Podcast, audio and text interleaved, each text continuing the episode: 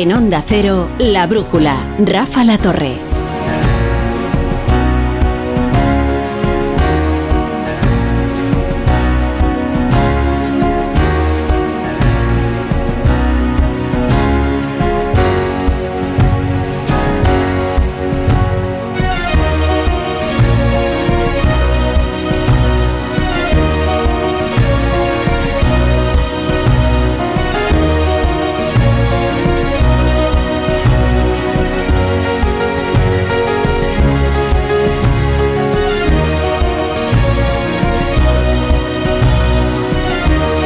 Son las 10 y 1, son las 9 y 1 en Canarias. Vamos a comenzar con la tertulia de la brújula. Les vamos a hablar de los otros asuntos de la actualidad. Eh, teníamos un programa, como imaginan, eh, previsto muy distinto al de hoy, pero la noticia mandaba y la noticia nos situaba en, en Campanar, en el barrio de Campanar, en Valencia, en ese espectacular incendio que hacía preludiar una terrible tragedia humana seguimos manteniendo la prudencia respecto de los datos provisionales.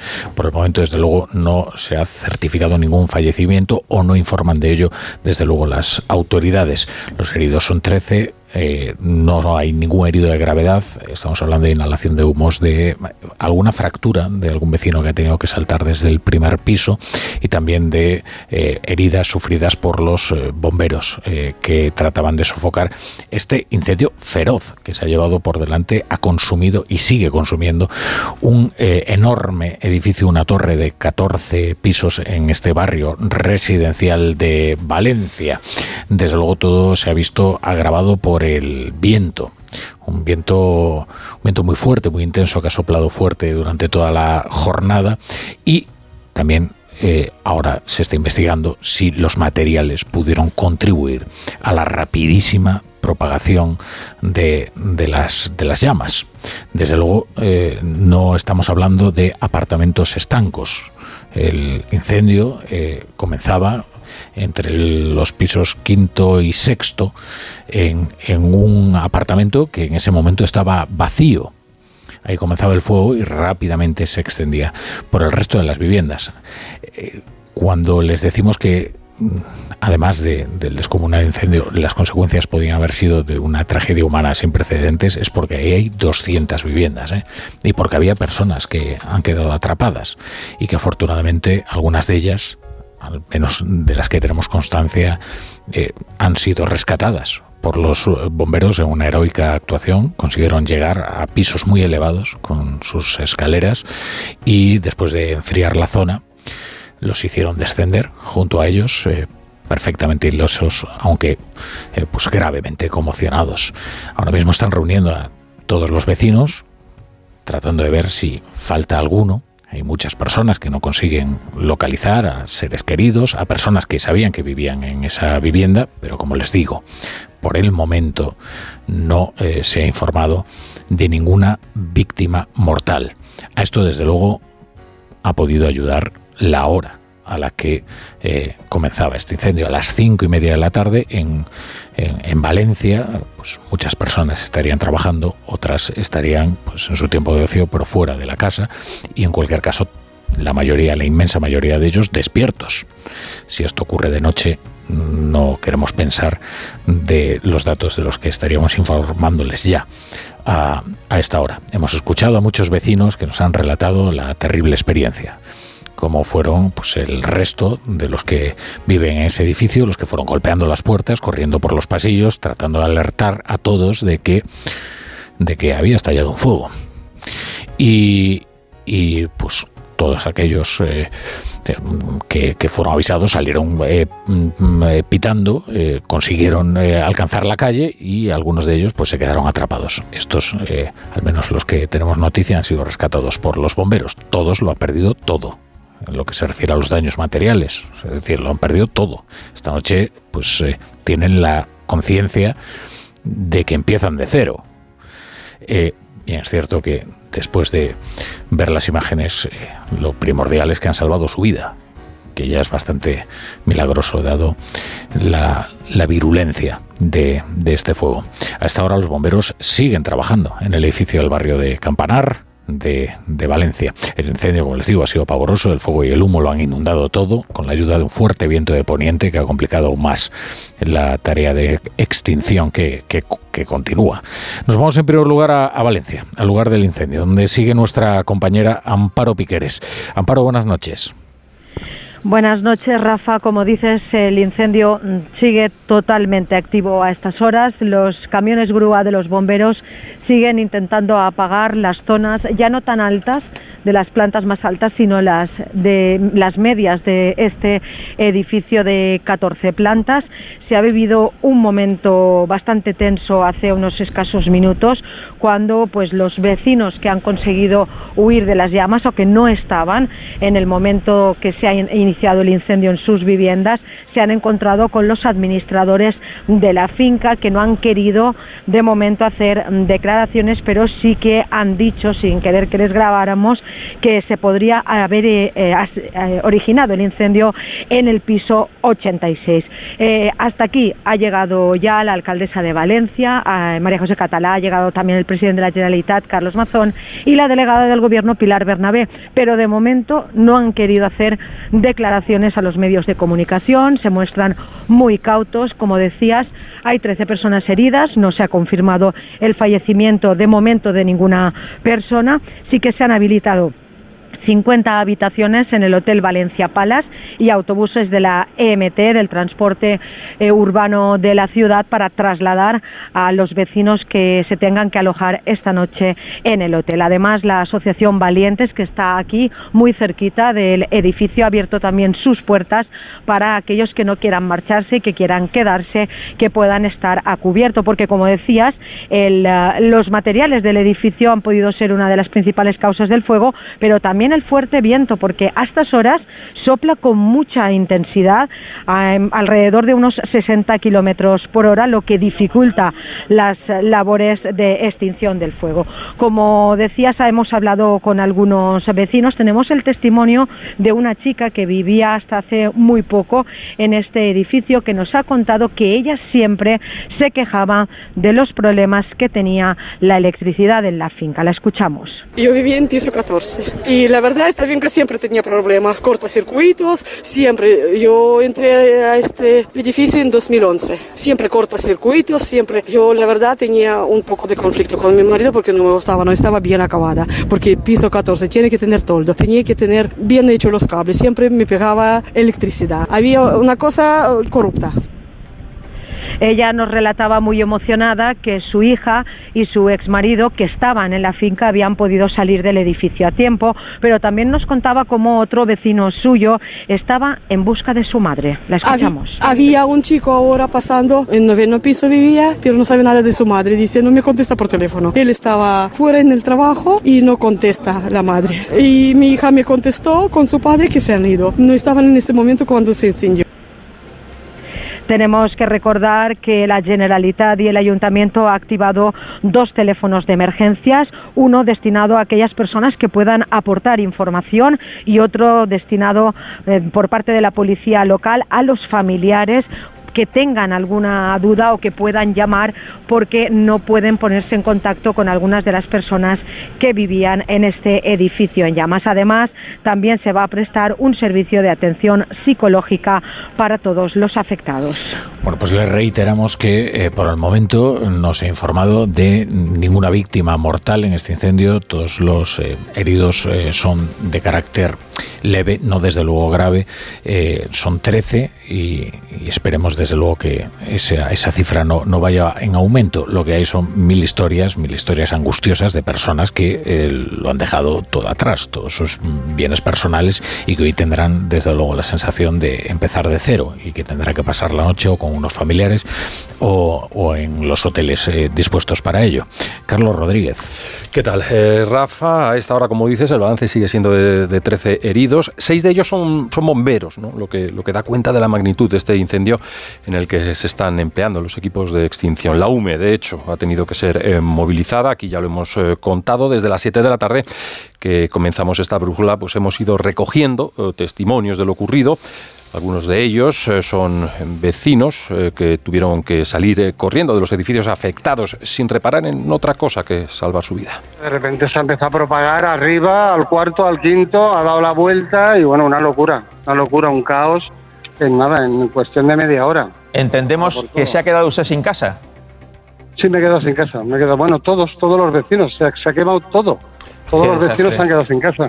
Es- Un desastre, ha sido una locura. Eh, Es Alberto quien daba, daba cuenta de este desastre con Vicente Vallés en Antena 3. Hace unos minutos, Totoño, contigo Rafa, abogado venezolano, otro vecino de los edificios afectados. estaba justamente en el momento que estaba saliendo y oí unos gritos de, de, lo- de la torre vecina, porque ese, ese conglomerado son, eran, son, o, era, o eran varias torres.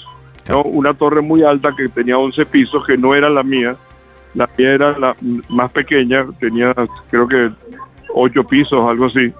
Y, y yo veo que vienen de la torre alta, viene por el pasillo corriendo unas personas gritando fuego, fuego. Bueno, pues eh, como contaba nuestra compañera Amparo desde Valencia, Emergencias ha habilitado hoteles para poder albergar a, los eh, vecinos desalojados. La policía tenía que reunirlos eh, posteriormente, a- las 8, 8 y media de la tarde los reunía para poder identificarlos. Y, y bueno, y la coordinación del incendio ha reunido junto, junto al hospital de campaña pues a, estos vecinos allí, es donde han sido identificados y posteriormente pues han sido trasladados del lugar. El Ayuntamiento de Valencia también ha habilitado autobuses para ese traslado a los hoteles y facilitamos un teléfono, teléfono de afectados de la policía local, es el 690 16 7830 690 16 7830 un asunto más. Hay muchos ciudadanos, eh, y esto demuestra la solidaridad eh, muchas veces, ¿verdad?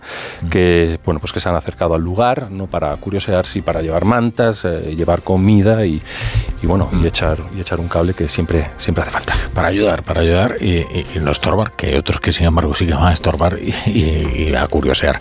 Y lo importante ahora es echar una mano y cuando menos, al menos no molestar, desde luego. Eh, una, una de las cosas que más ha llamado la atención ha sido la velocidad, la velocidad eh, con la que se han propagado las llamas. Es verdad que soplaba un viento muy fuerte que ha alimentado el fuego, pero ya se habla de algunos problemas que podría tener la construcción del edificio, en concreto los materiales empleados en la fachada. Mercedes Albelda. Sí, ha sorprendido, como decías, que las llamas hayan devorado rápidamente este edificio, que era de construcción moderna, emblemático en la arquitectura de esa zona, de una calidad media alta. ¿Qué es lo que ha podido pasar? Pues esta es una de las incógnitas a esclarecer. Lo que han explicado hasta ahora los peritos es que el material que ha acelerado la expansión del fuego es poliuretano, que reviste el ladrillo y que se encuentra después de la plancha de aluminio que estaba adornando la fachada, que además es una fachada ventilada. Esto también favorece eh, la propagación del fuego, apuntan los expertos a que el material de aislamiento usado con esas placas puede haber actuado como una cámara de aire, facilitando la propagación y generando una especie de efecto chimenea. Y eso es lo que ha hecho que el edificio haya ardido en menos de media hora. Es la tesis que apuntaba el decano de los arquitectos de Valencia, Luis Sendra.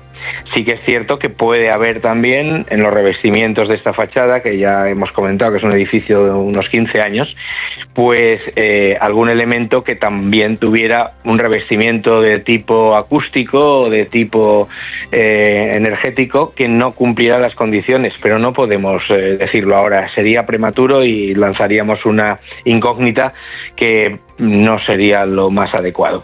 Eh, los expertos también coinciden en señalar, en recordar otro incendio similar que fue el que hubo en Londres en junio de 2017 que afectó a la torre Grenfell de 24 plantas. En ese caso, los expertos también cuestionaban el revestimiento del edificio que contenía precisamente el mismo material, poliuretano, igual que el edificio de Valencia. Hay que señalar que hoy en día no está permitido en España la utilización de este material, que es muy inflamable y que hasta que no se apague el fuego no se va a poder iniciar la investigación. Habrá que ver el también, el alcance de los daños porque todavía es pronto para saber, lo dicen los expertos, si hay riesgo de que el edificio pueda derrumbarse. Bueno, desde luego que sí, ya se avanzará en la investigación y veremos las causas eh, concretas y las posibles responsabilidades derivadas por este incendio que ha devorado este, este edificio de 14 plantas. Ahora, lo primordial es eh, ver que todos los vecinos están bien, ocuparse de aquellos que mm, pudieran estar atrapados. Eh, veremos si finalmente todos han conseguido salir eh, del edificio, lo cual sería casi milagroso, pero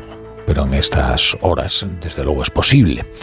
Y luego ocuparse de aquellos que han sobrevivido, desde luego, pero han salvado su vida, han vivido una historia angustiosa, pero ahora eh, se enfrentan pues, eh, a lo que es empezar de cero, porque han perdido pues, su casa, todos sus enseres personales, han dejado tantos afectos atrás, pues imagínense lo que es una casa devorada por, por las llamas. Bueno, vamos a comenzar con la, con la tertulia de la brújula, iremos informando de todo el resto de asuntos de la actualidad, porque... Eh, en fin, es que este, esta noticia eh, pues nos obligaba a cambiar por completo el programa que teníamos previsto. No crean que es un día con pocas noticias eh, el de hoy. Eh. Entre otras cosas hemos conocido la fecha de las elecciones vascas, hemos conocido novedades sobre el célebre Coldo, el más célebre asistente que ha dado la política española y cuyas andanzas pues ya empiezan a ser bien conocidas, tristemente conocidas, dirían sobre todo en Ferraz y en la Moncloa, porque están provocando cierto pánico. Algunas historias que están circulando. Y luego está lo del caso Tsunami, donde, como estaba previsto, claro, la número dos de la Fiscalía General del Estado, pues ha decidido eh, contradecir a la Junta de Fiscales y eh, decir que no hay que investigar a Carlos Puigdemont por posibles delitos de terrorismo, ni tampoco a los eh, de Tsunami Democratic. Leire Iglesias, ¿qué tal? Buenas noches. Hola, buenas noches, Rafa. Buenas noches. Pilar Cernuda, buenas noches. Pilar Cernuda. Buenas noches. No tenemos a Pilar Cernuda. Eh, Javier Caraballo, ¿qué tal? Buenas noches, Sevilla. Muy buenas noches. Mientras recuperamos la conexión con Pilar Cernuda, eh, bueno, lo primero, eh, estamos todos con el susto en el cuerpo por la noticia. Sí, sí. en fin, yo desde luego, viendo la magnitud del incendio, Mm, no imaginaba siquiera que pudiéramos llegar a esta hora eh, sin haber informado de una tragedia humana de grandes dimensiones. Eh, y esperamos y mantenemos la prudencia, pero, en fin, desde luego las noticias que llegan son al menos alentadoras teniendo en cuenta lo brutal de este incendio. ¿eh? Confiemos que siga así. La verdad es que las imágenes son espectaculares, los testimonios mm, dan generan mucha angustia. Eh, luego aquí en la tertulia hablamos de tantas cosas, ¿no? Que son importantes, que, que, que hablan de la democracia en España, de la política, de la hmm. economía, pero pero con cosas así, aunque parezca un lugar común, te das cuenta cómo en, dos minutos la vida te puede cambiar y puedes perderla, ¿no? así que todo el ánimo del mundo a los valencianos y, mucha fuerza también a los, a los bomberos. Hmm, desde luego que sí.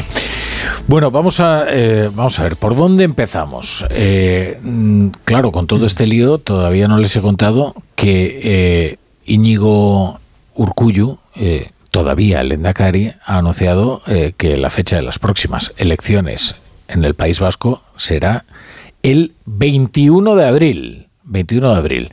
Aquí la única que tiene derecho a voto en esas elecciones, no sé si lo mantiene, es Ley Iglesias. Ya lo mantuve un tiempo, pero ya no soy. Ya estás perdida para la causa. Diáspora, efectivamente. Bueno, bueno. Eh, son unas elecciones muy interesantes, siempre lo son, unas elecciones en el País Vasco, pero estas tienen la particularidad de que eh, todos los partidos renuevan por completo sus candidaturas. Eh, todos. no hay ningún candidato que repita como cabeza de lista, ¿no? No, son todos novatos. Está muy divertido. Está muy divertido, sí, sí. Por decir algo, ¿eh? también tiene su parte de drama en el que luego entramos si queréis. Pero sí es verdad que todos, todos se estrenan. Bueno, eh, la de la de em, Podemos y Sumar, que se, se, presentan por separado, si no me equivoco, eh, Podemos mantiene a, una, a su misma candidata pero todo lo ah, demás. El Carrequín Podemos. Eso es. Ah, bien, sí. Es interesante porque Podemos eh, puede sobrepasar al sumar de Yolanda Díaz en esta ocasión. ¿eh? Es que Podemos es más izquierda auténtica para ciertos electores en el País Vasco. De todas maneras, yo le tengo muy, vamos, tengo muy poca, muy poca fe en las opciones de, de, ambos. No sé en qué quedará, pero tengo la sensación que ante un, ante la posibilidad de votar a dos partidos así, teniendo al lado a, Bildu, que es la izquierda auténtica, o así se presenta, eh, tengo la sensación de que va a haber un voto útil muy claro hacia, hacia Bildu. ¿Voto útil? Por parte ah, de, la izquierda, de, Podemos o de, o de Sumar, creo que la, apuesta es, es ir al, a por el caballo ganador. ¿no? Eh, Pilar Cernuda, ¿qué tal? Buenas noches. Buenas noches, ¿me oís ahora? Sí, ya, alto y claro. Vale, pues gracias y, no sé qué ha pasado, la verdad. Para un día que no voy, resulta que tengo problemas de conexión, pero ya está todo arreglado. No ¿eh? pasa nada. Tienes el justificante que ya nos lo han hecho llegar, no pasa nada. Eh, eh, y te oímos bien, o sea que eso es lo importante en la radio. Pilar, no nos ha sorprendido la convocatoria de las elecciones, tampoco demasiado la fecha, ¿no? ya veremos, ya veremos cuál es el resultado, como decía Leire, y si se confirma la enorme pujanza que está demostrando, al menos demoscópicamente, Bildu entre los jóvenes. Bueno, llevamos días hablando del 21 de abril y días hablando de algo que a mí me, pareció estremecedor cuando lo oí, pero es que la tercera vez que lo oí con personas distintas, pues me quedé más estremecida todavía, que es que ahí hablan con cierta naturalidad los, los eh, analistas políticos, que son los que conocen lo que de verdad se está cociendo en, en el País Vasco, de un posible acuerdo entre PNV y Bildu, que a mí me ha dejado estupefacta, porque siempre he pensado que el juego del gobierno estaría en manos del, del, del, PSV, ¿no? ¿Cómo se llama? El PS, PS de, de PS, Partido Socialista Euskadi, sí. PS, efectivamente, de Euskadi, PS, PS. Y me, es que tres fuentes distintas en los últimos días me hablan de que, que se están barajando otras opciones y que, que hay contactos entre PNV y Bildu, que yo siempre pensé que eran dos partidos que se detestaban entre sí, ¿no? Es decir, pero ya en este momento la política española es tan rara, tan absolutamente insólita, eh, tan inesperada, que yo ya me creo cualquier cosa, hasta algo que como esto que me parece gravísimo, desde luego, si efectivamente van por ahí, van por ahí los tiros. Caraballo. Bueno, a ver, en primer lugar, eh, lo que decías antes que, es verdad, porque es un, día y sobre todo una tarde de superposición de, noticias que cualquiera de ellas podría estar ahora abriendo los periódicos y sin embargo están relegadas a, al tercer o cuarto o quinto puesto, por, eh, sobre todo por el incendio de, de, pavoroso de, Valencia y, porque hay muchas noticias muy importantes, la de eh, la eh, teniente fiscal, la de eh, Coldo, muchísimas, y, las elecciones del País Vasco. A mí me parece que estas elecciones están marcadas por, por un punto de inflexión del Partido Nacionalista Vasco, que es lo que lo marca todo, su decisión además de, de, cambiar a, al Lendakari, ponerle final de ciclo a, a Iñigur Cuyu y el temor de que eh, por primera vez en el País Vasco pueda perder la hegemonía nacionalista. Eh, ya vivimos un fenómeno en, Cataluña con, con eh, consecuencias desastrosas cuando el nacionalismo, el catalanismo de, convergencia se terminó diluyendo en fuerzas más radicales. yo no creo, vamos, no, no hay ninguna posibilidad por lo que estamos viendo ahora de que el PNV pueda iniciar una deriva eh, semejante. Pero sí es verdad que, que, el, auge de Bildu es muy potente y es un auge que está sobre todo eh, sustentado en aquello que una vez consiguió Podemos en el País Vasco, que fue ser primera fuerza política o estar eh, en unas elecciones generales, creo recordar. Y ese, ese, ese aire electoral es el que está llenando las expectativas de Bildu. Esa es la parte de, Podemos que, se concentra ahora en Bildu. Yo el, futuro acuerdo del PNV, como dice Pilar, con, con, Bildu, en el caso de que tengan que gobernar juntos, es bastante complicado, entre otras cosas porque eh, el PNV forma parte de una derecha rancia y Bildu eh, forma parte, si se quiere inscribir ahí, aunque yo siempre tengo cierta reticencia con eso, de una izquierda radical. No entiendo cómo puede haber un, un, un acuerdo de, gobierno ahí en el futuro si se plantea, ¿no? Ahí irán los dos. Pero hay algo, hay el PNV por una parte y, el, y Bildu con el Partido Socialista. Pero Caraballo, coincidirás conmigo en que hay una fuerza más poderosa que la ideología izquierda-derecha, que es el nacionalismo. Y eso sí que es eh, de verdad el, cemento y la argamasa eh, de tantos y tantos partidos que relegan inmediatamente lo que es su ideología respecto de la economía, respecto de los derechos laborales, para eh, encontrarse precisamente o en la impugnación directamente de la soberanía nacional o en estas ensoñaciones nacionalistas que ya hemos visto en Cataluña con pactos transversales que van desde eh, los burgueses de convergencia hasta aquellos que quisieran explotarlos, eh, expropiarlos, como puede ser la CUP. O sea, esto, mm, cosas más raras han visto. Entonces eso nos llevaría a lo que estaba diciendo de Cataluña, la, la desaparición del catalanismo, del vasquismo, hacia esta radicalización de partidos independentistas. En los últimos años lo que, lo que hemos vivido en el País Vasco es, es eh, a Bildu presionando constantemente al PNV para eh, que se unieran juntos en ese eje nacional para emular a, a Cataluña y el PNV constantemente poniendo el freno. Eh, porque es verdad que el País Vasco no es Cataluña, es verdad que el País Vasco eh, tiene una situación económica y un concierto económico que Cataluña no tiene y otra serie de, de especificidades. Pero eh, el PNV hasta ahora se ha resistido. Con Ibarreche sí que le dio la mano a, la izquierda Berchale y, salió mal. Eh, pero hasta ahora se ha resistido porque el PNV veía con absoluta desconfianza por lo menos lo que había ocurrido en Cataluña, la inestabilidad y el desastre. El PNV es, en principio, o según le toque también el péndulo, un partido de, de orden. ¿no? Eh, la situación ahora, claro, ahora cambia. Eh, el problema es que el PNV no creo que pueda aceptar un, una alianza nacionalista si no es él el que manda. Y eso es lo que puede cambiar las cosas, que es ahora Bildu el que probablemente pueda sacar más, más escaños que el PNV. El PNV con, con ha hecho dos cosas a la vez, que, ha, hecho lo mismo, una cosa y la contraria, por eso es todo bastante inquietante.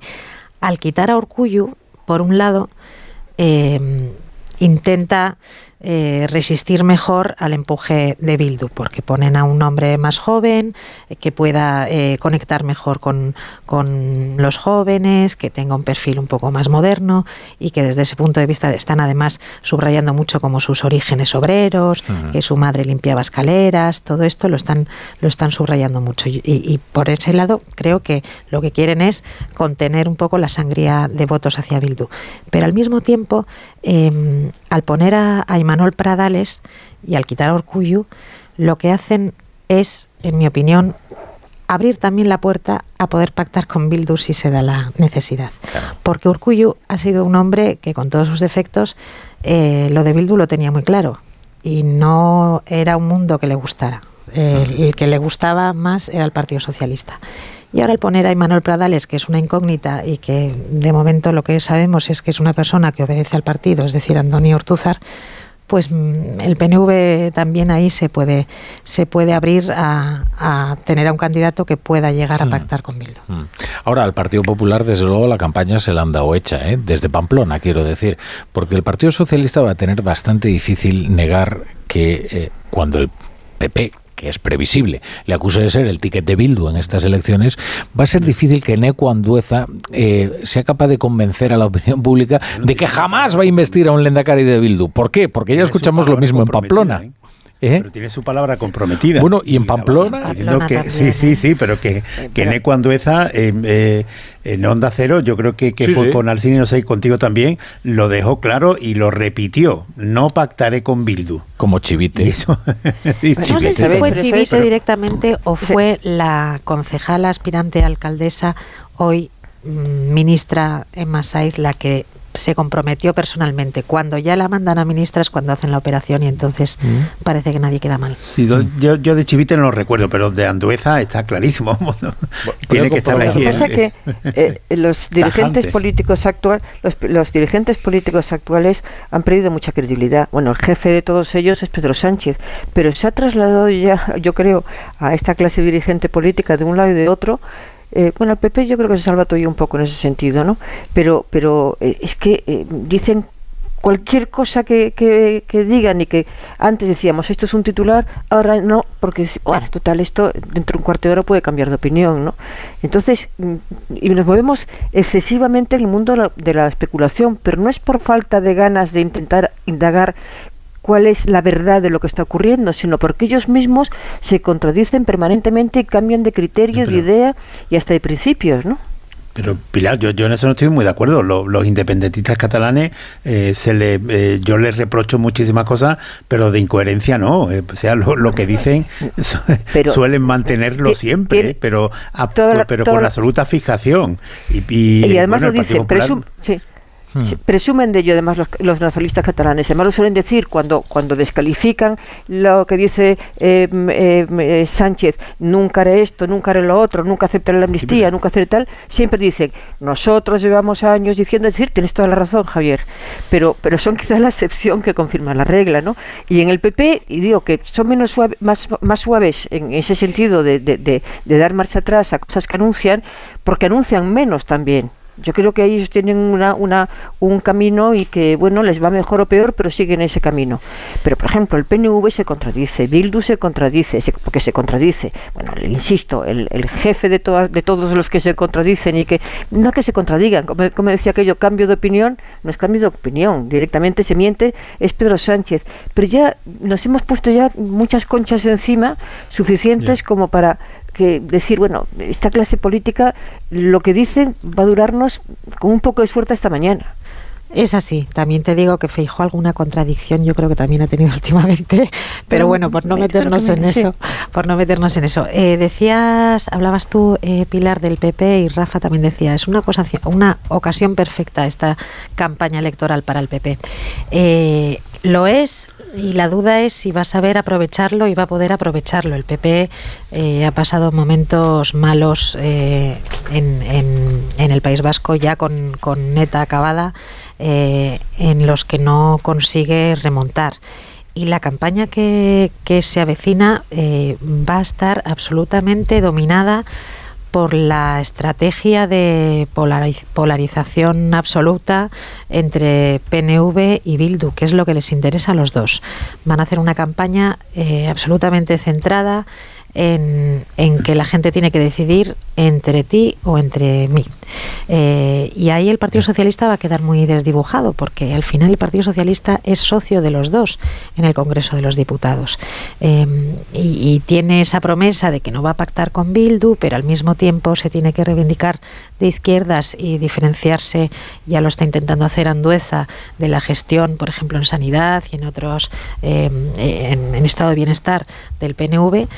Y ahí el único que puede romper esa, eh, esa dinámica, el único que puede decir yo no formo parte de, de esto es, es el Partido Popular. Hmm. Bueno, sí, pero, no, no, no, no están de acuerdo conmigo. muy, muy, breve, muy breves antes y nos vamos, a, nos vamos a hablar de la escolar. Muy breve, que en todas las comunidades en las que hay un nacionalismo fuerte, el PP siempre es residual, porque el nacionalismo es de derecha y eso lo, es el principal, la principal losa que tiene el PP en el País Vasco que lo ha tenido siempre. Hmm. Eh, Pilar. ¿Quieres zanjar? No, yo no, no, lo que quería decir es que tiene toda razón, Leire, lo, lo, lo, lo, suscribo de arriba abajo, pero lo tendría que suscribir el Partido Popular, porque es que eh, yo no sé qué le pasa, que es que es incapaz de tener una mínima estrategia coherente en las sucesivas campañas electorales que ha tenido. Hmm. Eh, en Galicia quizá ha metido menos la pata, pero hay que ver en el, en la, el 23 de julio pues eh, ha hecho cosas que verdaderamente te asombran en un partido que aspira y que podía haber estado en el gobierno si hubiera hecho una campaña con una mínima coherencia cuando adelanta las elecciones eh, Sánchez, ¿no? Si lo hubiera hecho con coherencia y con una campaña bien diseñada, probablemente en este momento estaría eh, fijo en, la Moncloa. Pero yo no sé qué les pasa, que tiene gente válida, pero que luego no saben gestionar mm. lo que es una campaña electoral o una estrategia de partido. Bueno, vamos, vamos a cambiar de tema eh, aunque vamos a hablar del último Aiscolari, es socialista, no es vasco. Sí, es vasco. Ah, es vasco, Coldo. Nacido en Baracaldo. Ah, yo pensaba que, yo pensaba que venía de Navarra. pero mudado a Yo también. Ah, bueno, pero es a través de sus contactos con Santos Cerdán, ¿no? Eh, él, había sido concejal de Huarte, ¿no? Eh, y ahí conoce a Santos Cerdán y él lo introduce en los círculos socialistas. Es un hombre muy interesante, este Coldo. En lo del último Aiscolari eh, socialista es de la cosecha de Pedro Sánchez, eh, que quedó muy impresionado cuando lo conoció, precisamente una exhibición de estas de cortar troncos, en las que el bueno de Coldo pues eh, se mostró como un gigante un militante que es un ejemplo para todos los socialistas, decía Pedro Sánchez. Hombre, llegó, llegó a ser un hombre de bastante confianza. Hombre, le confiaron hasta, hasta lo, más, lo más sagrado. Ahora les cuento. Primero la, noticia de hoy. La mano derecha de Ábalos y Cerdán, el célebre Coldo, ha quedado en libertad después de comparecer ante el juez, que no aprecia ningún peligro de destrucción de pruebas, pero le ha retirado el pasaporte y le ha prohibido salir de España. Además de Coldo, este jueves han comparecido otros tres investigados por esta trama de la venta de mascarillas y de las mordidas eh, millonarias eh, ante la Audiencia Nacional. Son su hermano Joseba García Izaguirre, porque todo queda en familia, también estáis siendo investigada la mujer de Coldo, el presidente del Zamora Club de Fútbol, Víctor de Aldama, que es un hombre clave de esta presunta trama criminal, y el empresario Íñigo Rotaeche. Todos se han negado a declarar y, eh, desde luego, están en, en su derecho. Eh, lo poco que ha trascendido de la operación es que ya se ha reunido mucho material casi todo el material necesario, según dice la Guardia Civil, para montar un caso por la vía penal, incluidas escuchas a los presuntos miembros de la trama.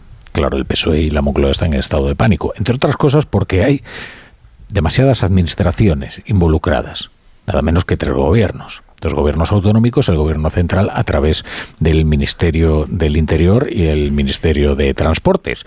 Habrían concedido adjudicaciones a esta trama. Los gobiernos regionales son los de Baleares y los de Canarias. Claro, con la preocupación añadida de que Francina Armengol es la tercera autoridad del Estado ahora mismo, presidenta del Congreso, y Ángel Víctor Torres, otro ahora presidente canario, ahora mismo es ministro de Política Territorial. Les hemos hablado de la relación de Coldo García con Santos Cerdán.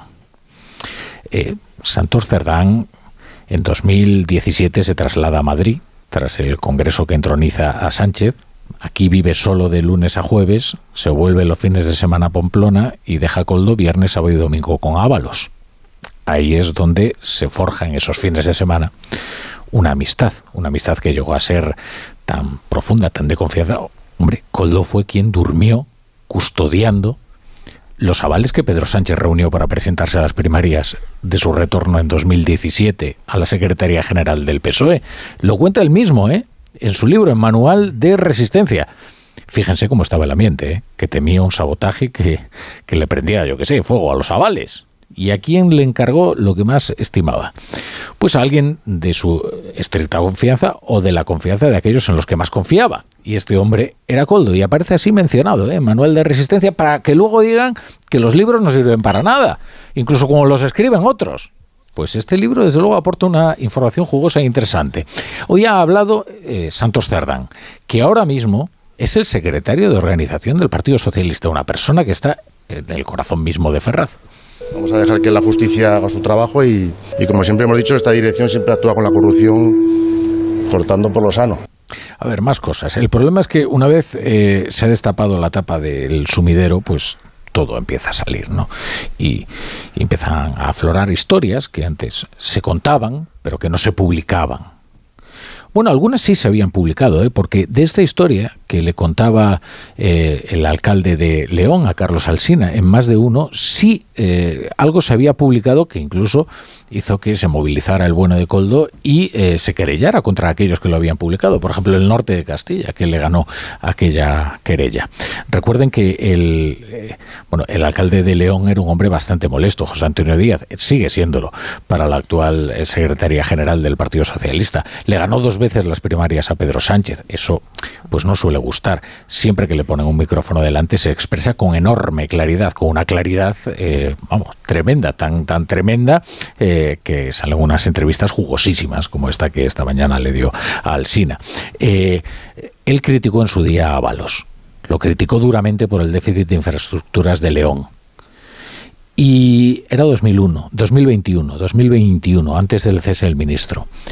Y claro, recibió una llamada una llamada de, del bueno de Coldo que el ministro se merecía un respeto como secretario de organización del partido. Yo le contesté que yo era el alcalde de León, representaba a todos los leoneses y que aquí no estaba en función de ningún partido, sino como alcalde de los leoneses. A lo que él me contestó que tuviera cuidado porque aún le quedaban tres años para joderme. Bueno, eso le dice Coldo, que ya vemos que no solo era la mano derecha de Ábalos, que también a veces, y si lo requería ocasión, podía ser el puño derecho o el que amenazaba con ser el puño derecho. Eh, y bueno, Moncloa está ahora mismo tratando de desplazar la responsabilidad de todo a Ferraz y Ferraz está tratando de limitarlo todo a, un, a, que es una cosa de José Luis Ábalos, que además todo el mundo al parecer había avisado a José Luis Ábalos de las andanzas de su mano derecha. Hoy, en cambio, la oposición ha señalado directamente a Pedro Sánchez, al que le dicen que no puede desentenderse de esta trama, porque afecta al que era... Vamos a ver, vamos a hacer un paralelismo. Al que era su José Blanco, José Blanco para José Luis Rodríguez Zapatero es lo que Ábalos era para eh, Pedro Sánchez. Es decir, el secretario de organización del PSOE y a la vez el que manejaba el ministerio con mayor presupuesto de todo el gobierno. Es decir, una articulación entre Ferraz y la Moncloa. Hoy Isabel Díaz Ayuso, que fue una de las aludidas en la comparecencia de Pedro Sánchez de ayer en Rabat, pues ha criticado duramente al presidente del gobierno, sobre todo por tratar de equiparar el caso de, de Coldo al de su hermano, que ha sido archivado y que no había producido ninguna detención. Oiga, es que la denuncia partió del PP de Madrid, que denunció tres contratos y tirando de ese hilo y tirando de ese hilo, pues terminaron llegando a Coldo. Todo lo que está saliendo y queda por salir, a cualquier gobierno honrado lo haría caer inmediatamente al instante. Pero claro, este gobierno va, va de limpio, de coldo y paja. De coldo y paja. Y ya solo una cosa más y os dejo hablar. Lo publica Voz Populi a esta hora. Tiene muy buena información. Eh, Voz Populi, eh, desde el principio de, de, la trama. Eh, de hecho, yo creo que fue el, el, primer medio que publica, oiga, 53 millones de beneficios en una empresa que antes facturaba cero y estamos hablando de hace ya unos añitos, ¿eh? De cuando estas informaciones empezaron a aflorar y fue lo que invitó al Partido Popular de Madrid a querellarse, vamos a presentar eh, la denuncia contra contra estos contratos. Eh, dice Voz Populi, una caja fuerte, ingresos en efectivo y compra de pisos. El destino de las comisiones de Coldo García. Anticorrupción apunta a un aumento exponencial del patrimonio del ex chofer de Ábalos tras el pelotazo de las mascarillas y desliza que pudo utilizar a terceros para camuflarlo. La adjudicataria desvió parte de las ganancias a, Brasil y Luxemburgo. Entre esos terceros que habrían camuflado el patrimonio de Coldo está, por ejemplo, una hija eh, que cuando era menor de edad se compró un piso en Benidorm. Esto según eh, obra. Em, son los indicios que ahora está investigando la Guardia Civil. Y ahora sí, empezando por Pilar Cernuda. Vamos a ver, eh, es, es, una trama mm, vamos, apasionante eh, el primer periódico que, que puso el acento en, en, en, Ábalos fue The Objective, ¿te acuerdas? Bueno, que, que, eh, el director eh, actual era el primer, el primer Entonces efectivamente. Eh, efectivamente. Es. Álvaro Nieto, hay que hacer justicia. El, el, el experto en todo, todos estos asuntos ha sido Álvaro Nieto, ¿no? Desde que era primero en, en Voz Populi y ahora en The Objective, y los dos, los dos periódicos digitales, ayer y hoy, han dado una información eh, espléndida, ¿no? Pero es curioso, tú lo apuntabas ahora en esta introducción, eh, efectivamente, cuando, cuando echan, porque expulsan del partido a Pedro Sánchez, él entra en una etapa muy mala, personal, incluso con una cierta depresión, y son cinco o seis personas nada más al principio quienes le, le ayudan a superar primero, se va a Estados Unidos un tiempo, si recordáis, y quienes le ayudan a, a, primero a que, a que a que se reponga y que eh, vuelva a la pelea política, ¿no? Y de esos cinco o seis, el, más importante, sin ninguna duda, es Ábalos. Eh, es el hombre es el que tira de él, el que hay que luchar por volver, el que el que eh, eh, pone un poco en marcha el partido otra vez con gente que, está dispuesta a apostar por Pedro Sánchez. Es decir, es su persona, es, es su, su alter ego. Yo creo que incluso más de lo que fue Pepe Blanco para para eh, para José Luis Rodríguez Zapatero. Y bueno le hizo pues lo máximo que puede que puede hacer. El como acabas de contar el, ministerio que maneja el más importante presupuesto y después el número dos del partido porque es que era secretario de organización. Y cuando cuando le cesa de forma fulminante ahí son dos ceses porque eh, un presidente de gobierno siempre está mm, capacitado o mm, para, para en un momento de, en dos horas echar a un, ministro. Lo hemos visto muchas veces, pero en este caso es que no solamente cesó un ministro, es que le, le, cesó también de la Secretaría de Organización, con lo cual todas las alarmas se nos pusieron, eh, se encendieron, ¿no? Porque evidentemente tenía que haber una razón muy poderosa para prescindir de su amigo, porque era amigo, del hombre al que le debía no todo, pero casi todo, en su reaparición, y además le echa del ministerio justo cuando empezaban rumores de la vida personal y política de, de, precisamente de, de, Ábalos, eh, ya se hablaba de Coldo, es decir, eh, que durante aquellas semanas, eh, eh, bueno, es que todos estábamos, ¿qué ha pasado aquí? ¿Qué ha pasado aquí? Se hicieron suposiciones que ahora parece que son acertadas. Hay que recordar lo que fue aquel, aquella época. Y ahora es un poco las consecuencias de aquella mosca que teníamos detrás de la oreja, que, que sí había mosca, ¿no? Y, y, bueno, yo creo. Y luego me ha contado, los bueno, entre otros, eh, eh, ¿cómo se llama? Eh, Juan de, que fue a, a, Marruecos. Y hablé con otra persona más, otro compañero que también estuvo en el viaje de Marruecos con los periodistas que van habitualmente, que cubren la información de Moncloa que a Sánchez se le veía muy, muy incómodo, eh, tanto en la rueda de prensa como en el avión que, estaba muy desolado, ¿no? Por lo que estaba, lo que le preguntaban y, las consecuencias de lo que estaba ocurriendo en Madrid. Caraballo. A ver, eh, empiezo por lo de hoy, eh, por, porque a mí me ha llamado mucho la atención que, que Coldo se haya negado a declarar ante el juez de la Audiencia Nacional. Está eh, acusado de delitos muy graves, tráfico de influencia, cohecho, blanqueo de capitales y se ha negado a declarar. Está en libertad porque la Fiscalía Anticorrupción no ha pedido su ingreso en prisión y si no recuerdo mal, eh, si la Fiscalía no lo pide, el juez no puede decretar el ingreso en prisión. Pero este, este proceder de, de, Coldo ante el juez de no declarar, de negarse a declarar, a mí me parece muy significativo. Y lo de la Fiscalía Anticorrupción, bueno, puedo entenderlo, porque como tú decías, da la impresión de que esta es una investigación que está muy amarrada. Llevan 17 meses investigando esta trama, 17 meses. La la UCO de la Guardia Civil y la Fiscalía Anticorrupción. Y cuando se han eh, decidido a detener a esta veintena de personas, eh, es de suponer, con las grabaciones que tenían y todo el material documental que, que, habrán acumulado, que, que eh, la, denuncia pues, pues está bastante fundada y, y los hechos que se les imputan está bastante fundado. Lo digo también porque si en estos 17 meses no ha salpicado eh, al, que fuera ministro en ese momento, a José Luis Ábalos, pues eh, eh, hay que entender que por lo menos por ahora no hay nada contra él. Pero eso es en el aspecto penal. En el aspecto político las responsabilidades son muy distintas, muy distintas. Este es objetivamente el primer caso de corrupción que le, que le afecta al gobierno de Pedro Sánchez porque los, los hechos se producen cuando eh, hay un ministro que es secretario de organización del Partido Socialista que está en el gobierno. Entonces es el primer gran escándalo de corrupción que le afecta al, eh, al, Partido Socialista en el gobierno con Pedro Sánchez de presidente. Ya pueden intentar desviar la atención, pero esto objetivamente es así. No, no, no es la trama del Tito Berni. Esta es una trama que se establece en el gobierno de Pedro Sánchez. Yo aquellos días de, de julio, cuando se produjo la crisis de de gobierno en la que sale Ábalos de forma sorprendente, la he rescatado estos días porque yo, eh, y, además lo, escribí entonces, eh, a mí me sorprendió mucho que cuando me, hablé con algunos dirigentes del PSOE y me dijeron que, que, Pedro Sánchez eh, estaba muy atento a cualquier cosa que pudiera afectar a las irregularidades y que eh, había detectado Pedro Sánchez que, que, había mucha presión sobre el Ministerio de Fomento. Y eso lo dejaron ahí en el aire y, por supuesto decían, no, no, pero no es que haya irregularidades, pero eh, algo se ha olido Pedro Sánchez que ha apartado a Ávalo.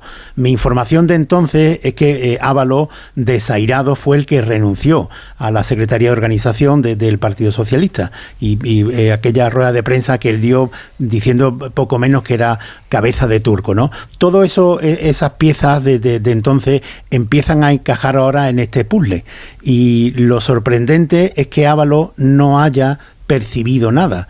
Esto es lo mismo que, que ocurría con el otro, el primer gran asistente que acabó en un caso de corrupción en España, que fue Juan Guerra. El primer gran asistente, ahí no estaba todavía determinado eh, penalmente ni el tráfico de influencia, se empezó a, tipificar a raíz de Juan Guerra. Pues de, de, ese primer asistente de Juan Guerra pasamos a este otro, a Coldo García Izaguirre, que es un asistente que tiene despacho oficial junto al ministro y ejerce influencia que es lo que, eh, la, eh, la, denuncia de la Fiscalía Anticorrupción eh, destaca, ejerce influencia para que se le dé determinados contratos a una sociedad que no que pasa de, no facturar nada a facturar 53 millones de euros, con un beneficio que, también se calcula en torno a los 17 millones de euros.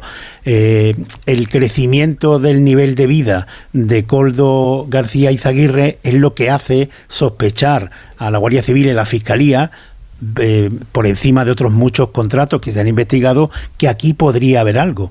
Y si la Fiscalía Anticorrupción y los guardias civiles eh, detectan que hay un incremento del nivel de vida de Coldo García Aguirre que no se justifica con su sueldo, la persona que lo tiene al lado no detecta nada, no sabe nada.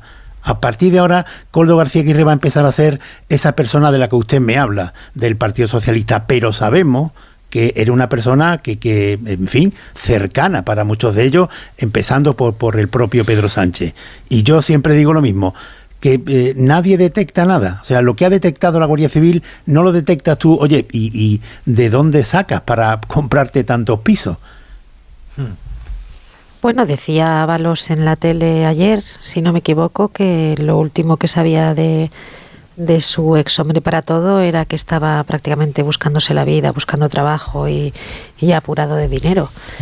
No lo sé, yo tengo la sensación de que es como la gran historia anunciada todo esto que está pasando, porque eh, siempre se habló mucho, es verdad que también los periodistas tenemos que ser eh, rigurosos y no, y no publicar rumores, yo por lo menos lo he intentado, pero pero siempre ha habido muchísimo, muchísimo, muchísima conversación en torno a José Luis Ábalos y a, y Coldo García Izaguirre porque a veces tengo la sensación también de que las cosas a veces son lo que parecen. Y es que la actuación, al final las formas son importantes. La actuación, el comportamiento eh, de esta pareja, del ministro y del asesor, llamaba muchísimo la atención. Eh, em, actuaban o se comportaban con, un, con una cierta impunidad eh, y con una cierta ostentación constantemente nos llegaban a todos y seguro que no solo a mí, estoy convencida, eh, voces de, que habían ido a una comunidad autónoma y había habido un lío en un hotel, que había habido en otro sitio eh, que este coldo se había pegado con no sé quién. Y todo la verdad es que, claro, luego hay que, hay que ver en qué se, en qué se sustenta, pero todo eh, yo entiendo que tiene que estar poniendo muy nervioso al Partido Socialista y a la Moncloa. No solo por, eh, por el tema de las escuchas, porque luego sabemos que cuando te escuchan el teléfono a veces aparecen cosas que no nos podemos ni imaginar. Eh, y que luego pueden ser utilizadas de, maneras distintas. que a mí me parece una práctica perversa. ¿eh? No, no, claro que, lo es. En la que se está investigando un caso eh, por parte de la Guardia Civil y los audios que nada tienen que ver con ese caso terminan eh, en la prensa. En manos de la prensa, claro. ¿Por qué? Porque las investigaciones prospectivas, primero, están prohibidas. Mm. pero es que lo hemos visto demasiadas veces, ¿eh, Caraballo? Y segundo, porque es muy fácil destruir a una persona en función de sus conversaciones privadas. A cualquiera de nosotros. Claro. Bueno, es más, eh, voy, a, voy a ir más allá. En una entrevista suficientemente larga, uno se puede meter en la sala de montaje y convertir a alguien en un monstruo. Esto que decía Fouché, dame nada, un texto eh, de cualquier persona de apenas unas líneas y yo seré capaz de hacer de él un monstruo. Imagínate ya en conversaciones en las que uno pues no sabe ni que le están escuchando, ni y, no necesariamente tiene que decir la verdad. ¿eh? En las conversaciones privadas no todos decimos la verdad. Actuamos también en función de quién es nuestro interlocutor y a veces eh, nos mostramos jactanciosos sin ninguna razón, por lo que sea. De la imagen que queremos. Pero bueno, es, es, verdad, es verdad. Y lo que, claro, lo que me da la sensación a mí que provoca verdadero pavor, pavor en el Partido Socialista de Ferraz, primero es que no saben a lo que se está enfrentando exactamente. Segundo, que está en el corazón del partido. Estamos hablando de Santos Cerdán, secretario de organización, y su predecesor en la secretaría de organización, que es José Luis Ábalos. Y luego que todo es muy sórdido. A ver. Sí, es que, hay, un dato, hay, un, hay un dato que creo que no se ha puesto suficientemente en valor que es que las mascarillas que forman parte de este negocio no se pudieron utilizar porque no eran las adecuadas, no tenían los, eh, las, las, condiciones necesarias para poder ser utilizadas durante la pandemia. Y ahí están, sin abrir los paquetes. Hay una reclamación, de hecho, de, de, Francina Mengol de, de, 2,6 millones de euros porque las mascarillas que, le, eh, que les vendió esta empresa, sociedad de gestión, eran defectuosas y le, reclama, yo no sé si la habrán pagado, le habrán devuelto el dinero, pero le, exigía que le devolvieran 2,6 millones de, euros de esas mascarillas. Pero, a ver, en lo que contaba esta mañana el alcalde de León, describía también al personaje en el sentido de esto que tú estás diciendo, Rafa, de cómo se comporta Coldo y lo que puede haber en esas grabaciones. Y él, claro, claro, y eh, eh, Coldo eh, que, eso fue no fue una llamada telefónica, se le acercó al coche, al coche oficial y es cuando le dijo esto de, eh, tengo tres, eh, tengo todavía tres años para, para joderte y porque él le recriminó al ministro las inversiones que no había no había realizado y lo que más le ofendió a este coldo, según el alcalde de León, es que lo señaló con el dedo y eso le pareció una ofensa inaceptable. Pero si este tipo se, se mostraba así en las conversaciones de teléfono, pues efectivamente eh, la Fiscalía y la, la eh, Guardia Civil pueden tener de todo. Hombre, eh, lo normal, lo normal, salvo irregularidades, es que los aspectos más escabrosos que sea, que, que, no tengan que ver con la investigación, nunca salgan a la luz. Esto mm. es un aspecto mm. muy delicado que incluso cuando en unas conversaciones de estas se, se, se puede intuir que, que, se está comentando otro delito, tienen que abrirse piezas separadas y esto es bastante delicado.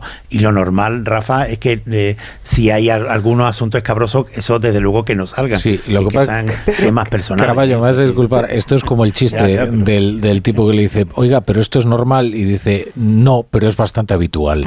Eh, quiero decir, eh, que el problema es que a veces salen, y, lo vemos en los periódicos, y hay casos paradigmáticos. Algunas escuchas, por ejemplo, de, yo qué sé, Francisco Camps, por ejemplo, sin que no, que no eran cuestiones relativas a, a, delitos que hubiera podido cometer, ni siquiera a la investigación, sino que lo caricaturizaban como una persona, eh, pues, eh, pues eso, pues amanerada o lo que sea, y estas cosas. Eso es. Pero en todo caso, al margen de las de las escuchas, perdonadme, que yo creo que eso sí que genera nervios, eh, está la clave de que aunque ahora el gobierno y el Partido Socialista están queriendo, queriendo hacer de esto el caso, estrictamente el caso Coldo, Coldo, que es un tío que pasaba por ahí y que a veces nos echa una mano y que, bueno, estaba de asesor, pero como podía haber estado otra persona. Esa persona, como decía Rafa, ha estado en, eh, al lado de, las primeras espadas, ha estado al lado de Pedro Sánchez, ha estado al lado de Santos Cerdán y ha estado al lado de José Luis Ábalos. Y por tanto, ha podido también estar en momentos críticos para el gobierno, como fue el de Delcy Rodríguez. Y si en algún momento este hombre quiere hablar, mm pues también puede generar bastantes problemas. Al Dejadme el turno, el turno de Pilar que tengo que, poner, que hacer una pausa, pero pues luego continuamos hablando. Otro dato que me pareció revelador hoy, que es cuando lo ponen en libertad, eh, con condiciones, pero con libertad, dice primero, para, no hay riesgo de fuga, y segundo, no hay riesgo de eliminación de pruebas. Yo lo que, lo que, lo que interpreto es que significa que las que tienen eh, son buenas y están a buen recaudo. Porque si no, claro, si no, ¿cómo entiendes? No, no, no, hay, no va a poder destruir pruebas. Quiere decir que las tienen ya bien guardadas. Bueno, ahora sí, sí, dejadme, dejadme eh, hacer una pausa muy breve y enseguida seguimos hablando de estos asuntos que veo que os apasionan.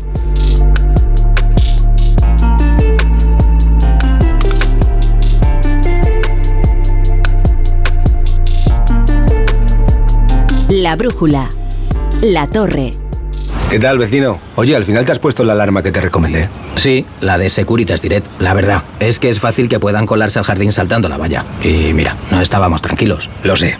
Yo tuve esa misma sensación cuando me vine a vivir aquí. Protege tu hogar frente a robos y ocupaciones con la alarma de Securitas Direct. Llama ahora al 900-272-272. Recuerda, 900-272-272. Una de cada tres víctimas mortales en carretera es por una distracción. Cuando conduzcas, mete el teléfono móvil en la guantera para evitar tentaciones. Al volante, solo el volante. Ponle freno y Fundación AXA, unidos por la seguridad vial. Hay dos tipos de motoristas, los moteros que se saludan por la carretera y los mutueros que hacen lo mismo pero por menos dinero. Vente a la mutua con tu seguro de moto y te bajamos su precio sea cual sea. Llama al 91 555 5555. Hay dos tipos de motoristas, los que son mutueros y los que lo van a ser. Condiciones en mutua.es.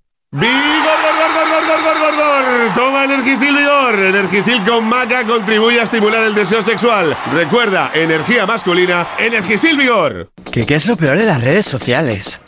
Estar enganchada a la pantalla. Que nos bombarden con notificaciones todo el día.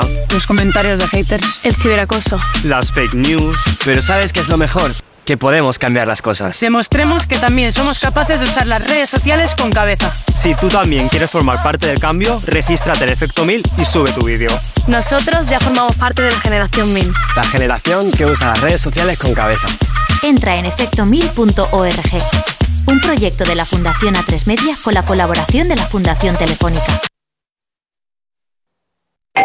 Atención, si tienes una tarjeta revolving, es muy probable que estés pagando intereses abusivos. Infórmate gratis de cómo recuperar el dinero pagado de más en bufeterosales.es o en el 915 50 15 15. Bufete Rosales, te mereces los mejores abogados. Polestar. Todo empezó con una idea. Una idea hacia el futuro. Y con esa idea, continuamos. Polestar 3, el sub de la era eléctrica, se une al Polestar 2. Conoce nuestra gama en el Space de Madrid. Velázquez 37, polestar.com. El envío de Burfaxes ahora es mucho más cómodo, rápido y económico con notificados.com. Con notificados.com envíe Burfaxes a través de Internet cómodamente desde su ordenador, con la máxima seguridad y validez legal, 10 años de plazo para acuse de recibo y testimonio notarial de certificación de contenido. Notificados.com, Burfax online postal y electrónico. Clínica Oliver y Alcázar. Especialistas en implantes para pacientes con muy poco hueso. Cirugía mínimamente invasiva con prótesis definitiva en un mes como máximo. Diagnóstico gratuito y financiación. Consulte su caso en el 91 564 6686 o a través de la página web oliverialcázar.com. Más de 30 años de experiencia.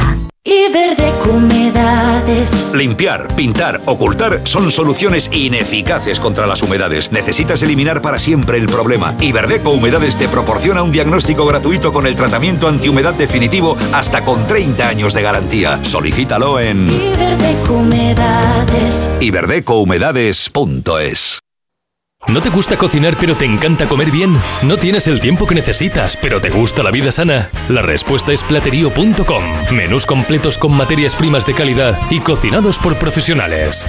Entra en platerío.com y recíbelo donde quieras. Platerío. Ahorra tiempo. Come bien. Colaboran con Decorman, Armarios y Vestidores Distor, Fontalcala Fontanería, Yo Cocino Cocinas y Lifestyle Electricidad 91 609 3370 o decorman.es. Si sufres hemorroides, ponte en manos de Ibismed, la solución real y definitiva al problema de hemorroides, sin dolor, ya que no es necesario tocar la zona anal. Más info en ibismed.es y en el 91 088 2943. Ibismed. Más de 10 años y cientos de pacientes satisfechos nos avalan. ¿Harto de tu salón, de tu habitación, de la sala de estar? Dale un aire nuevo a tu hogar y disfruta del remate final de rebajas de Muebles Adama, con la calidad de siempre, transporte y montaje gratuitos. Entra en mueblesadama.com o ven a la calle General Ricardo 190 y no te pierdas sus ofertas increíbles.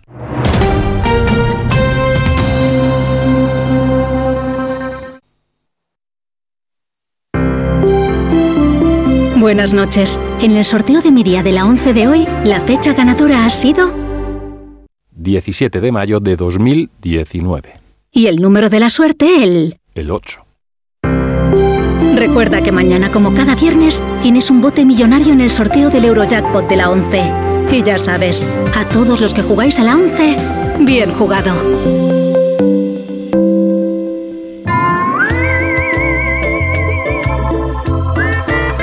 Si este 2024 te has propuesto sentir la tranquilidad de ahorrarte una pasta, te interesa el seguro de moto de línea directa. Sí, porque te bajan el precio de tu seguro sí o sí y además tienes cobertura de equipación técnica para casco, guantes y cazadora. Ve directo a lineadirecta.com o llama al 917-700-700. El valor de ser directo, consulta condiciones.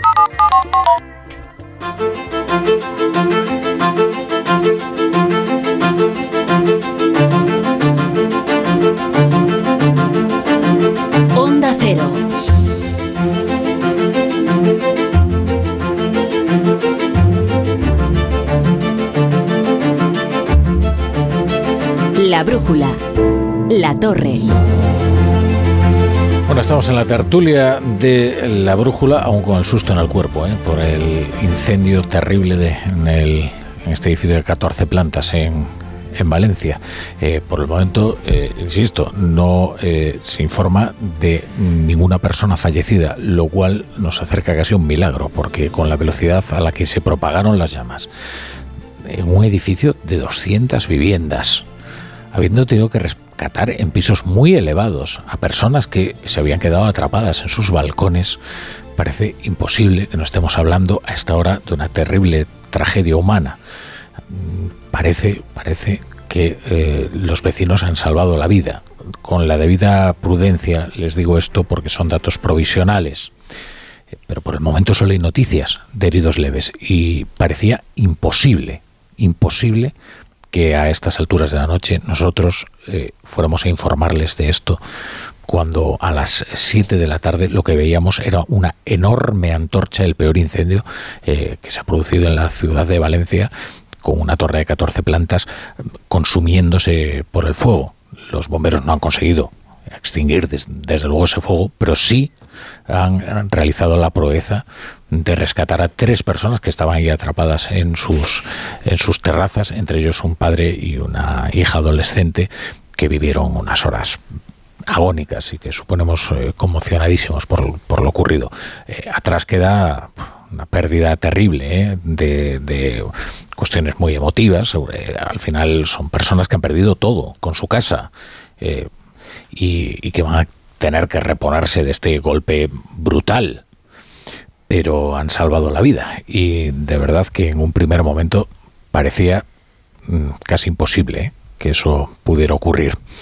Eh, ahora enseguida bueno, regresamos ¿eh?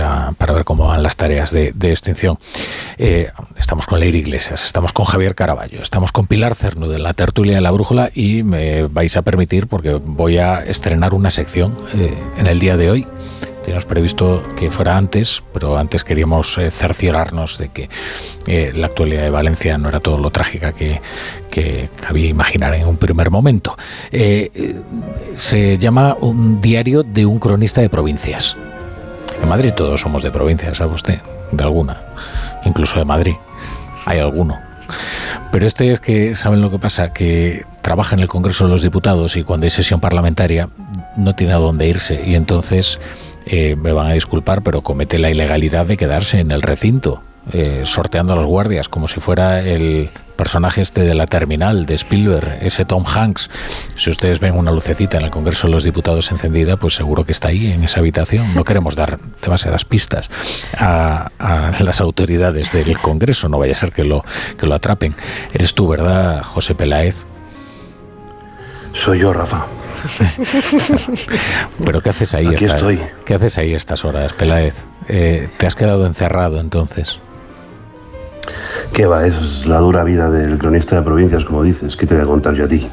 Ya sabes que, que- que me quedo por aquí cuando puedo porque las- los hoteles en esta ciudad la verdad es que se han vuelto una locura. Y los sueldos de los periodistas tampoco dan ya para mucho. Bueno, eso también, eso, eso también, la verdad, sí, sí, sí, ese es otro tema. Oye, y ya que estás allí vas a aprovechar, supongo, para, pues eso, para comenzar con tu diario de un cronista de provincias, que lugar más adecuado, ¿no? Esa es la idea, sí, contarte pues historias de lo que pasa por aquí, sobre todo de lo que está más alejado de la actualidad y que precisamente por eso pues suele pasar desapercibido. Así que mm, desde aquí lo hago escondido. ¿Y dónde estás escondido exactamente? Pues mira, ahora mismo, aunque te parezca inverosímil, estoy hecho un ovillo eh, debajo del escaño de Néstor Rego, que es, como sabes, el único diputado que tiene el BNG. Y claro, tú te preguntarás por qué concretamente en este escaño, por qué, por qué este y no otro. Pensarás que quizá lo ha elegido por, pues por motivos de actualidad, ¿no? Por, después de las elecciones gallegas, pues un poco lo que toca. O el de Ábalos, ¿no? Que está muy cerquita de aquí, por el mismo motivo. Pues no, nada de eso. Yo he venido a refugiarme en el escaño de Néstor Rego porque creo que es el lugar más complejo de todo el hemiciclo. Cuando nuestros oyentes quizá ven el Congreso suelen quedarse con la imagen de una legión de diputados pues indiferenciados, no todos muy parecidos entre sí y sentados en sus sitios dentro de un aparente caos. Pero claro, hay un orden en ese caos, en esa aglomeración hay, hay confines, hay límites y hay lugares especialmente calientes que a veces no es que separen dos grupos parlamentarios, sino que dividen al mundo entero en dos hay zonas eh, que son pues un poco como la vida en la frontera, ¿no? Con lugares de intercambio, con abonados pues para el mestizaje, para la tolerancia. Pero hay también lugares como este, como el de Néstor Rego, donde estoy, que tiene, fíjate, a su, lado a Coalición Canaria, al otro lado a UPN, encima al PSOE, debajo a Junts y justo aquí al otro lado del pasillo está Sumar y Bildu. Y dos escaños más allá están los de Vox. Es decir, esto es un poco como la Asamblea de la ONU, ¿sabes? Es como el camarote de los hermanos Marx, una estación, como una estación de metro en hora punta, con tensión y con esas miradas de rojo que se echan como los mediofondistas cuando van a lanzar un ataque. Y hay sitios peores, ¿eh? hay fronteras con más tensión, que son, por ejemplo, los escaños en los que Vox limita con Bildu, que los hay. O Vox con Esquerra, que también los hay. O con Sumar. Imaginaos las miradas que por ahí saltan chispas. Pero bueno, al final tú tienes la sensación de que los diputados hablan entre ellos como compañeros del cole, ¿no? Que se piden un boli rojo, que se ofrecen un chicle de menta, que se felicita la Navidad y que se hacen gracias. Pero es que en ocasiones no es así, no hay intercambio, solo hay silencio y uno sabe dónde están las fronteras más problemáticas porque los diputados que las habitan son pues como cuerpos especiales, ¿no? como agentes de aduanas que aplauden mucho más fuerte que los demás para molestar al de al lado y, para intentarles comer un poco la moral, ¿no? como mediocentros uruguayos en la final de un mundial. La vida en la frontera no es fácil, Rafa, tampoco en el Congreso, pero aún así yo creo que tiene que ser bastante mejor que esa vida tranquila y relajada de uno de esos diputados que vive rodeado de complicidades, de sonrisas sincronizadas y de compañeros que te enseñan fotos del puente y que te preguntan todo el rato por tu chaval, el pequeño. Eso sí que tiene que ser insoportable, Rafa. Yo creo que me haría transfoga si me tocara, aunque solo fuera por sentirme un poco como el Clint Eastwood, habitando un lugar por primera vez. Bueno, o como Néstor Rego, que como buen lucense limita al norte con la mar y al sur con el tedio. Muchas gracias, Peláez. Ten mucho cuidado ¿eh? y que duermas bien. A la sombra de un león. Bueno, pues esta es la sección que nos acompañará de, de Peláez. Lo dejamos en el Congreso, esto es todo verídico, ¿eh? Él duerme allí. Eh, Pero cada día va a dormir debajo de un escaño. No, claro, él tendrá que buscarse la vida, porque como revela el sitio donde se esconde, luego probablemente los sugieres vayan a buscarlo allí el día siguiente, con lo cual tiene que escabullirse. Peláez como delincuente habitual sabe bien manejarse en la ¿Es que sí?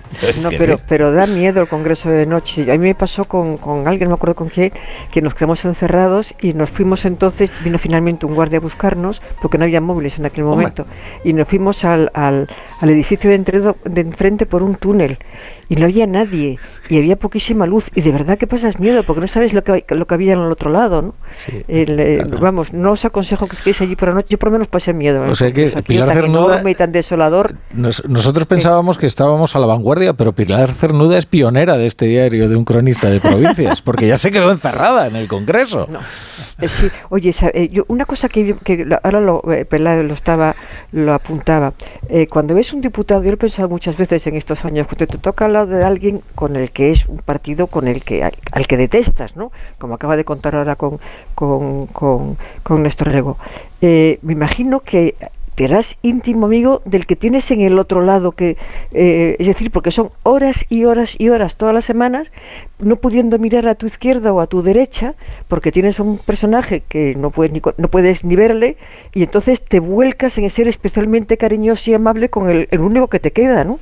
Yo me mm. imagino que ahí deben hacerse amistades esas inquebrantables, ¿no? Amistades, mira qué bien me lo ha puesto Pilar Cernuda, porque ahora digo, para retomar el tema que antes eh, dejamos amistades inquebrantables, como la de Coldo y, Ábalos, y así ya continuamos. ¿Qué capacidad tienes que por eso llevas este programa? Madre. mirad, antes, antes estábamos diciendo, claro, todos los temores que tenía el Partido Socialista a lo que pudiera salir. Es tal el aluvión de informaciones continuas, ¿eh? Eh, que están sacando las cabeceras digitales, las cabeceras que luego tienen eh, su edición en papel, las que estarán esperando a esa edición de papel, embarcando sus, eh, sus informaciones. Es continuo, continuo, es un flujo continuo en el que ya se señala pues la posible responsabilidad de Salvadorilla por las adjudicaciones que hizo como ministro de Sanidad, también leo en Voz Populi. bueno, todo tipo de tejemanejes que, claro, sobre todo amenazan con que este serial sea interminable y que pues termine desgastando al Partido Socialista mortalmente. Veremos, eh, tenemos que ver eh, a ver cómo, cómo continúa la cosa. Yo tengo la sensación de que hay, aparte de Coldo, que podía funcionar efectivamente como una especie de intermediador que cobró sus mordidas, ahí las personas, eh, las figuras más relevantes son otras y uno de los que emerge como más como, como una, de una de las figuras con más peso es eh, Víctor de Aldama, el, presidente, sí. Ese es, ese es el que parece que está un poco, no sé si en la cúspide, pero desde luego que es una, una clave la importante. sí, Lo que pasa que es que es como siempre, que, que, también todas las historias a veces, pues como esto de que Al Capone le cogieron por, el, por los impuestos, pues a veces las grandes tramas caen pues por un, por un tío que era segurata, que luego se hizo escolta y que acabó de, consejero de Renfe Mercancías. Y no supo qué hacer con un ascenso tan fulgurante. O no supo ocultarlo, digo. Vamos, porque comprarse, unos, pisos, comprarse pisos en Benidorm, eso yo creo que en las películas de los 70 aprendimos que no había que hacer pero bueno. A ver, para mí está muy claro que este es el primer caso, como decía antes, el primer caso de corrupción que se da en el gobierno de Pedro Sánchez por la sencilla razón de que se produce con licitaciones públicas del gobierno de Pedro Sánchez y un asistente, un conseguidor, que es eh, la, eh, la, mano derecha del ministro de, Fomento de entonces, José Luis Ábalo, y que como nos ha explicado esta mañana, eh, más de uno, el alcalde de León, todo el mundo en el Partido Socialista sabía que cuando hablaba Coldo, quien estaba hablando era el ministro. Y esa era la autoridad que tenía Coldo. Para mí, eh, y vamos, que no hay la menor duda. Luego ya la consideración que le den los electores será otra muy distinta y por supuesto que será otra muy distinta si en algún momento de esta investigación sale salpicada la financiación del Partido Socialista, que eso todavía no está ni se le espera. Pero por encima de eso, en el, eh, en el momento actual, quien ha dado el nivel de la responsabilidad en un caso como este ha sido el propio presidente del gobierno cuando se empieza a denunciar eh, y lo alienta el Partido Socialista eh, la compra de mascarillas por parte del hermano de, Isabel Díaz Ayuso, el, presidente del gobierno, que lo, repitió hasta ayer mismo, considera que el responsable es no solo Díaz Ayuso, sino el Partido Popular.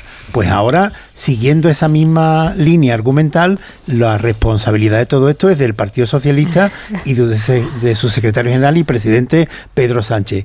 Evidentemente, eh, lo que pasa que en la comparación con el caso de, del Partido Popular es que las denuncias contra el hermano de Isabel Díaz Ayuso lo que tiene son dos archivos en España y en Europa y en este caso hay 20 detenciones. Dos archivos, 20 detenciones. Hmm, Pilar. Eh, eh, bueno, es que estoy escuchando a, Javier y, me estoy yo misma asombrando de, la hipocresía de que intenten hacer un paralelismo como, como se ha intentado eh, ayer mismo por el presidente de gobierno entre lo que pasó con el hermano de Ayuso y lo que ha pasado ahora, ¿no? Porque efectivamente el hermano de Ayuso, la fiscalía eh, eh española y la fiscalía europea archivó aquello inmediatamente, ¿no? Y cuando tú tiras tiras balones fuera con tan poquísima eh, inteligencia o con, tanta torpeza, mejor dicho, pues quiere decir que, te preocupa mucho lo que te está ocurriendo y que, no sabes a dónde amarrar una disculpa mínimamente sólida. ¿no? Y luego hay algo que hemos dejado de lado y que a mí me parece también muy, muy, muy sórdido, ¿no? que todo este negocio se ha hecho al hilo de una pandemia al hilo de una tragedia inconmensurable y que alguien aprovechó esa situación de, angustia, de, drama, de urgencia para hacer negocio. Y eso me parece de una falta de moralidad tan absoluta. He siempre digo que es mayor la corrupción moral que la corrupción dineraria, ¿no? Y en este caso se dan los dos. Pero a mí la que más me asusta es la, es la moral. Es decir, te has aprovechado de que España tuvo que, que, que bueno, como todo el mundo, ¿no? Eh, en una situación de emergencia compra como fuera de, de, material sanitario para intentar paliar las consecuencias mortales de una pandemia. y hubo gente tan amoral mm. que se aprovechó de esa circunstancia para hacer dinero. O sea, es que es que es tremendo. Dejadme hacer una última conexión para ver cómo van las eh, tareas de extinción en Valencia, de ese edificio de 14 plantas donde siguen trabajando 14 dotaciones de, bomberos. Eh, afortunadamente, por el momento, desde luego, no ha cambiado el balance de heridos y, no se ha informado de ninguna víctima mortal, lo que, como les digo, parece desde luego un milagro a, esta hora.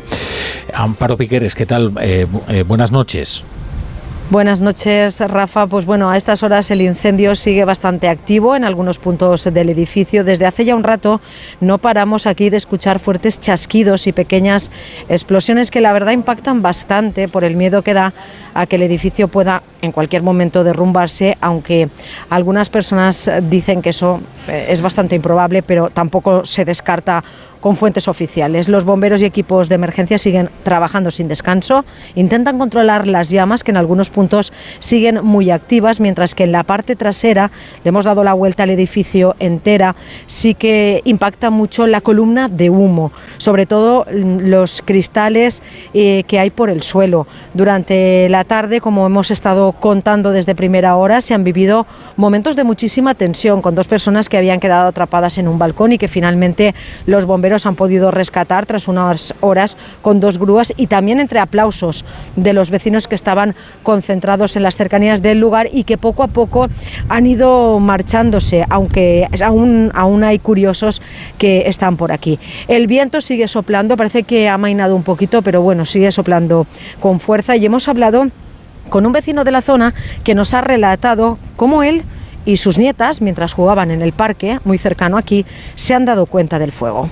Nosotros vivimos a 300 metros de aquí y a unos 500 metros estábamos jugando con las nietas en un parque sobre las 5 de la tarde. 5 y algo, han salido del cole a las 5. Hemos empezado a ver las columnas de humo. Da la circunstancia además que estaba con nosotros una pareja que hace pocos días han vendido un piso allí y han comprado un piso exactamente en esta finca. Estaba él, empezó a poner desencajado. Mira, tu hija está bien, vosotros estáis bien. Y le ha dicho, es verdad, los seguros ya se arreglarán. Este vecino vive cerca de la zona, igual que otros muchos que siguen llegando hasta aquí, hasta la Asociación Valiente, que ha abierto sus puertas para ayudar a los afectados.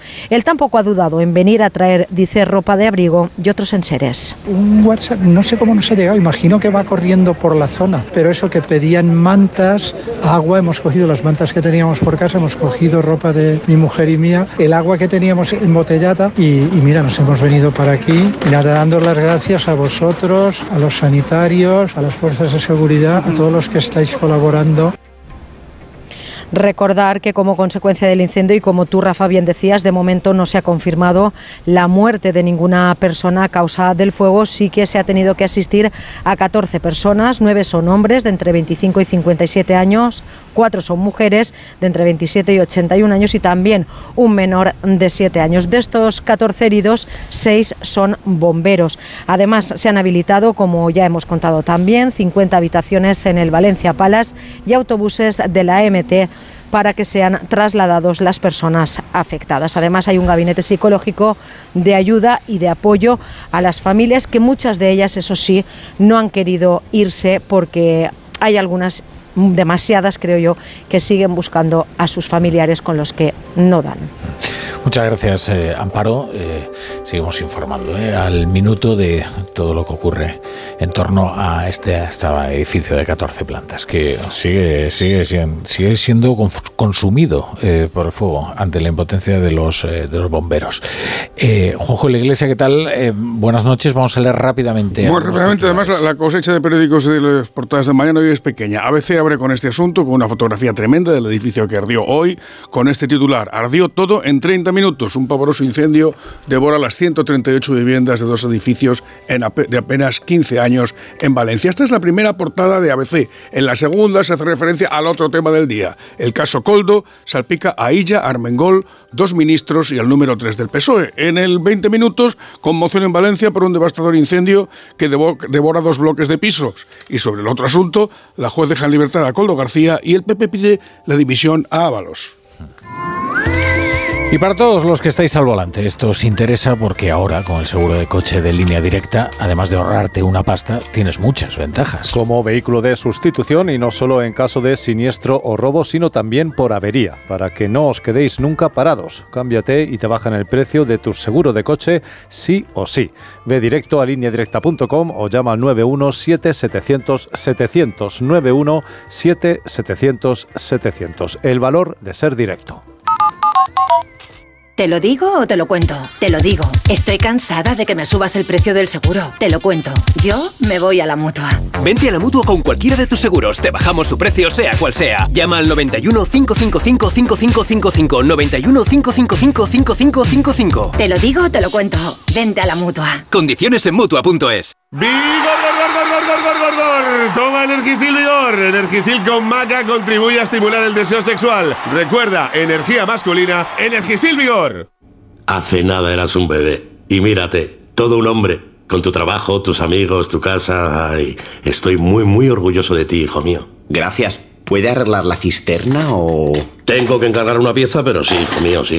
Por 17 millones de euros uno se hace padre de quien sea. Ya está a la venta el cupón del Extra Día del Padre de la ONCE. El 19 de marzo, 17 millones de euros. Extra Día del Padre de la ONCE. Ahora cualquiera quiere ser padre. A todos los que jugáis a la ONCE, bien jugado. Juega responsablemente y solo si eres mayor de edad. Estimados viajeros, verano a la vista. El verano está más cerca de lo que crees. Tu viaje al Caribe desde solo 899 euros con Tour Mundial. O eres más de islas o un circuito por Tailandia. Anticipa tu reserva y consigue un cupón regalo de hasta 600 euros en el corte inglés. Consulta condiciones en viajes el corte inglés. ¿Qué tal, vecino? Oye, al final te has puesto la alarma que te recomendé. Sí, la de Securitas Direct. La verdad, es que es fácil que puedan colarse al jardín saltando la valla. Y mira, no estábamos tranquilos. Lo sé. Yo tuve esa misma sensación cuando me vine a vivir aquí. Protege tu hogar frente a robos y ocupaciones con la alarma de Securitas Direct. Llama ahora al 900-272-272. Recuerda, 900-272-272.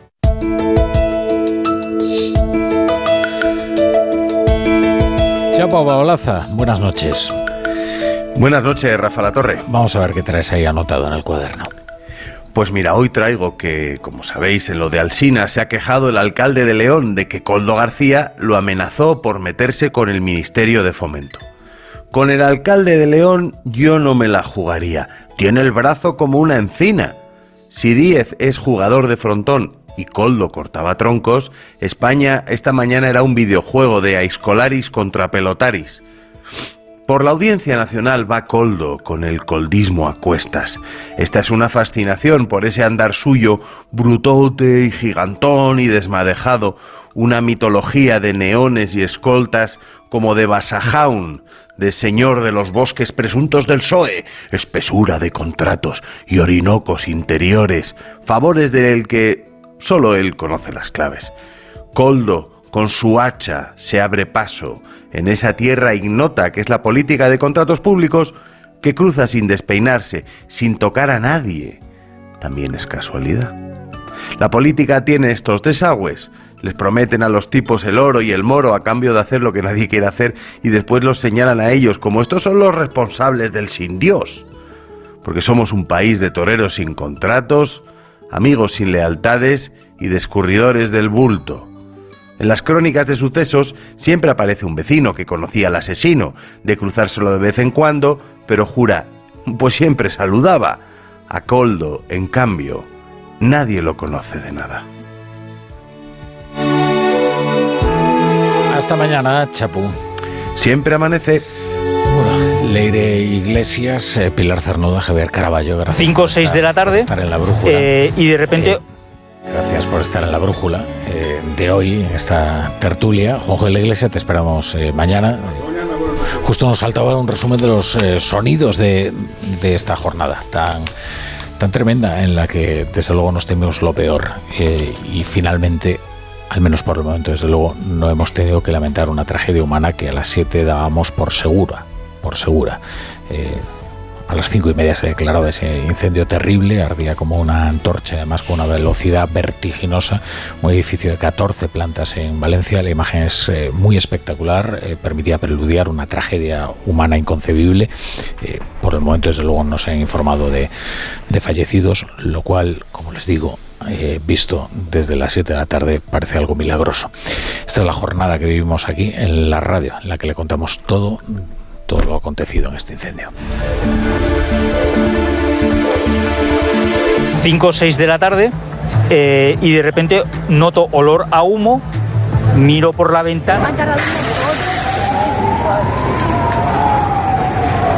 Han acordonado la zona, es un no cesar de, de ambulancias, policía, bomberos y bueno, eh, está aquí todo el mundo poniendo de su parte por-